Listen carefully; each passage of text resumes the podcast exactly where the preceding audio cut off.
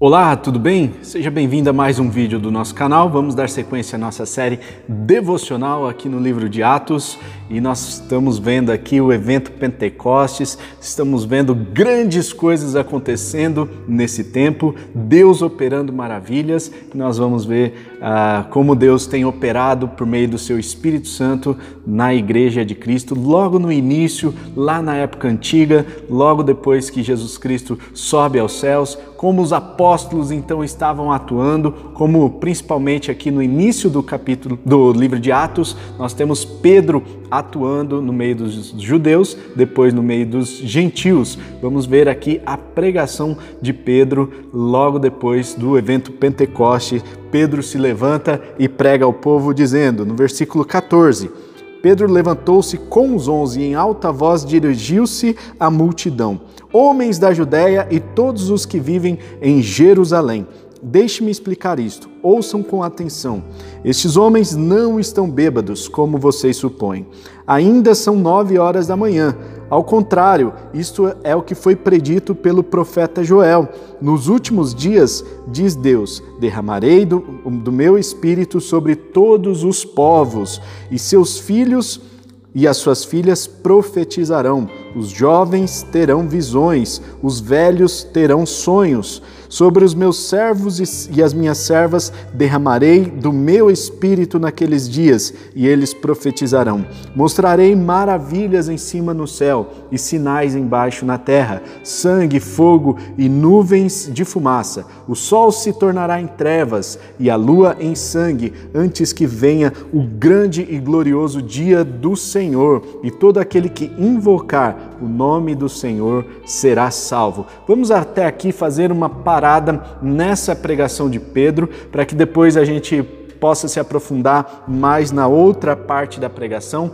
Nessa primeira parte da pregação, Pedro se levanta depois de ter experimentado ali a plenitude do Espírito Santo, depois de todas aquelas pessoas terem experimentado essa plenitude. A Bíblia diz que todos foram cheios do Espírito Santo e começaram a falar das maravilhas de Deus em outras línguas, conforme o Espírito os capacitava. Nós não estamos entrando aqui no mérito da existência ou não da questão dos, dos dons de línguas e, e línguas eh, angelicais, nós estamos falando falando apenas desse texto no livro de Atos, que diz que eram idiomas, eram outras línguas que estavam sendo faladas naquele momento em que eles foram cheios do Espírito Santo e eles falavam conforme o Espírito os capacitava. Mais para frente, quando nós estudarmos lá o livro de Coríntios, né, Romanos, quando a gente falar dos dons, a gente vai é, abordar essa temática mais profundamente. No entanto, aqui nós temos esse é, essa pregação de Pedro, uma pregação muito poderosa, porque Pedro remete aquele povo àquilo que foi predito no passado. O profeta Joel, que viveu cerca de 600 a 700 anos antes de Cristo, ou seja, muito tempo antes, já havia sido predito que Deus derramaria o Espírito Santo sobre aquele povo, sobre todos os povos, na verdade. Né? Então, nós vemos aqui Pedro se levantando junto com os onze, com o grupo dos onze discípulos, e eles estavam se justificando ali diante de todos os povos, diante de todas as pessoas presentes, né? Eles não estão bêbados como, como vocês estão achando que estão. O que está acontecendo aqui é o que foi predito pelo profeta Joel nos últimos dias, ou seja, o profeta Joel estava anunciando ali o grande dia do Senhor e ele diz que nos últimos dias aconteceriam coisas incríveis, coisas extraordinárias, coisas sobrenaturais. Pedro e todas aquelas pessoas estavam experimentando essas coisas sobrenaturais, assim como nós podemos experimentar também nos dias de hoje. Basta nós pagarmos o preço também em oração e em busca, né? Então nós temos aqui nos últimos dias Diz Deus: derramarei do meu espírito sobre todos os povos. Então, todas as pessoas de todos os povos, de todas as nações, terão acesso ao Espírito de Deus, ao Espírito Santo. Todas as pessoas que clamarem, que buscarem, poderão receber essa plenitude do Espírito Santo, assim como eles estavam recebendo. E diz também que os jovens terão visões. E isso é muito interessante, porque o, o jovem, ele, ele tem sonhos, ele tem coisas dentro do coração, realizações, coisas que ele quer, que ele deseja, que ele anseia para a sua vida, né? E ele vai ter visão. Então os jovens, eles vão procurar a Deus e eles vão receber, ter essa experiência com o Espírito Santo, receber visão do próprio Deus. Depois diz: os velhos terão sonhos. Ah, desculpa, ainda diz também que os seus filhos e filhas profetizarão, né? A profecia é um dos, uh, um dos grandes dons do Espírito, um, talvez aí um dos maiores dons do Espírito que é manifestado na, na vida das pessoas e eles uh, todas aquelas pessoas que estavam ali estavam experimentando o Espírito Santo, mas é, o, o texto aqui diz que os filhos e filhas também vão experimentar, ou seja, a profecia que estava, que foi dada lá no profeta Joel há muitos anos atrás, estava alcançando todas as gerações. E as gerações então profetizarão, as gerações dirão coisas acerca de Deus, né? então vão profetizar coisas, né? vão proferir palavra, a palavra de Deus principalmente. Os jovens terão visões e os velhos terão sonhos. E os velhos, é, é muito, muito interessante isso, né? porque geralmente eh, as pessoas mais velhas, né, elas têm uma visão ampla da coisa, elas conseguem enxergar as coisas mais claramente e por isso a, a visão geralmente é dada, é, é, atribuída às pessoas que têm os cabelos mais brancos, né, e por ter experiência, por enxergar o mundo de uma forma diferente. Já os jovens, eles são ah, costumeiramente uh, recebem sonhos, né? Então eles têm sonhos, têm vontades, têm desejos no coração. E aqui diz que vai ser o um, um inverso, né? Os velhos eles vão ter sonhos, ou seja, eles vão ansiar coisas, eles vão ter as suas energias renovadas para que eles possam alcançar coisas, né? Alcançar uh, não apenas coisas materiais, mas alcançar objetivos. Então os velhos terão as suas energias renovadas pelo poder do Espírito Santo.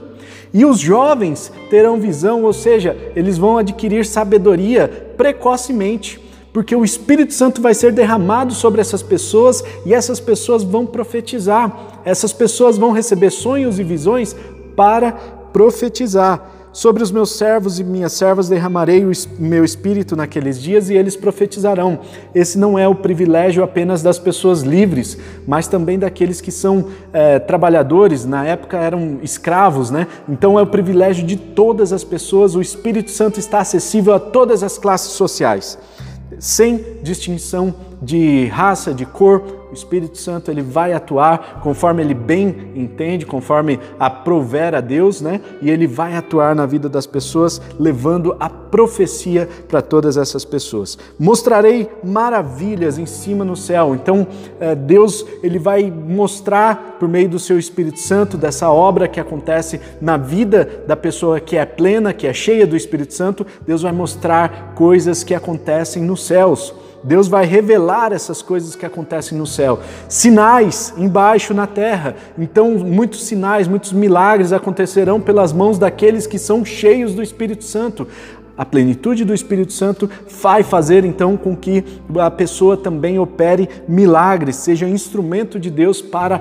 operar milagres. Sangue, fogo e nuvens de fumaça. O sol se tornará em trevas, ou seja, o sol vai se escurecer e a lua em sangue. Quando a nuvem é, é, passa assim na frente da, das da Lua, né? ou mesmo em certos dias do ano onde tem o eclipse da Terra em relação à Lua, né? a, terra, a Lua se torna em sangue, mas naquela época não tinha uma, uma explicação astrofísica para essa questão, né? então eles encaravam como algo realmente sobrenatural e eles viam isso como um sinal de que o, a vinda de Cristo estava próxima de que a segunda vinda do Senhor estava muito próxima. Então, este é um dos sinais, com certeza, é, de que a vinda do Senhor está próxima, e nós percebemos aqui pela profecia que ah, havia outros sinais, né? Outros sinais que a gente precisava interpretar.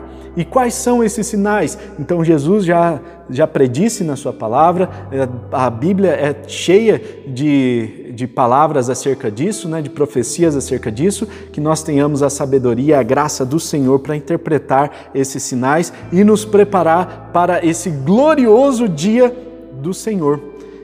Esse dia do Senhor virá em breve e nós, como igreja, nós precisamos nos preparar para esse dia.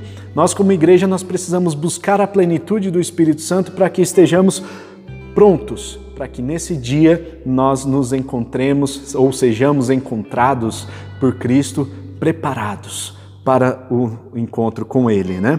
E no versículo 21 diz: E todo aquele que invocar o nome do Senhor será salvo eu quero dar a oportunidade de você invocar o nome do Senhor. Eu quero liberar uma palavra sobre a sua vida aqui para que você é, para que você experimente a bênção do Senhor alcançando a sua vida e a salvação. É, essa é a maior bênção que existe na terra, é a salvação da nossa alma, porque nossos bens, essas coisas que a gente enxerga aqui, tudo vai passar. Tudo daqui, essas construções que a gente vê, prédios muito altos, daqui a muitos anos, né? Pode ser que dure aí 50, 80, 100 anos, mas tudo isso vai passar, tudo isso vai ruir um dia, mas a nossa alma, para onde vai a nossa alma, né? O destino da nossa alma, é isso que nós precisamos cuidar. E este é o nosso maior bem nós precisamos nos atentar para aquilo que nós não vemos e não para aquilo que nós vemos. Porque aquilo que nós vemos é temporal, mas aquilo que nós não vemos,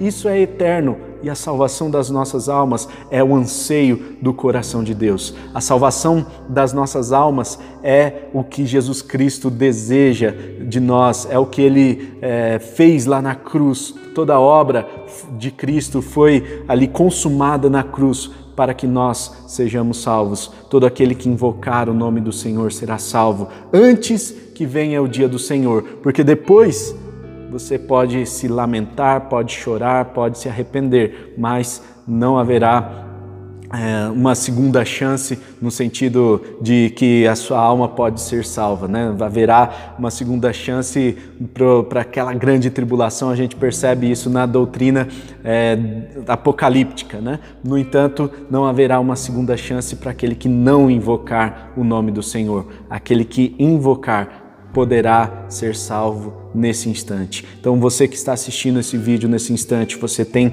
a oportunidade hoje de invocar o nome do Senhor. Vamos juntos orar para que a gente possa é, receber as bênçãos de Deus e a bênção maior que é a salvação das nossas almas. Obrigado, Pai. Obrigado a Deus por essa palavra, obrigado a Deus por, por esse estudo bíblico, obrigado pelo nosso dia. E Deus, eu quero confessar diante do Senhor que nós somos pecadores. Eu quero orar por cada um que está assistindo esse vídeo agora e orar, ó Deus, para que essas pessoas possam ter os seus corações quebrantados, possam reconhecer que são pecadores, possam experimentar a graça do Senhor alcançando a vida de cada um nesse instante. E em nome de Jesus, ó Deus, que eles possam invocar o nome do Senhor, que eles possam reconhecer o senhorio de Deus sobre a vida deles, que eles possam é, realmente entregar as suas vidas ao Senhor e terem as suas vidas transformadas. Eu quero orar, ó Deus, para que é, as vidas sejam alcançadas. Eu quero orar, ó Deus, para que essa profecia que foi é, proferida aqui pelo profeta Joel também chegue até as nossas vidas, para que nós sejamos cheios do Teu Espírito Santo, para que recebamos esse poder do Teu Espírito, para que possamos ter sonhos, ter visões, ter o dom de profecia alcançando as nossas vidas e antes que venha o grande dia do Senhor, nós possamos ter um relacionamento contigo e assim consumar, ó Deus, a nossa, a nossa união contigo, Pai. Obrigado, ó Deus por essa oportunidade que o Senhor nos dá e que o Senhor alcance os nossos corações. Nós oramos para a tua glória, em nome de Jesus. Amém e amém. Amém? Olha, você que fez essa oração, abrindo seu coração, pedindo para que o Senhor tome conta da sua vida, deixa aqui no, nos seus comentários, no, deixa aqui embaixo nos comentários, né? Ah, seu contato para que a gente possa mandar uma mensagem para você, para que a gente possa entrar em contato com você e para que a gente possa te acompanhar nesse processo de caminhada na vida cristã. Nós temos muito para crescer juntos. Nós temos muito para nos quebrantar, para nos arrepender. Nós somos pecadores, mas essa obra do Espírito Santo é maravilhosa e nós podemos experimentar a salvação se nós invocarmos o nome do Senhor. Amém? Deus abençoe. Até o próximo vídeo. Não se esqueçam, compartilhe esse vídeo com, com os seus contatos para que uh, mais pessoas possam ter acesso a esse conteúdo, tá certo? Um forte abraço, tamo junto, tchau, até mais.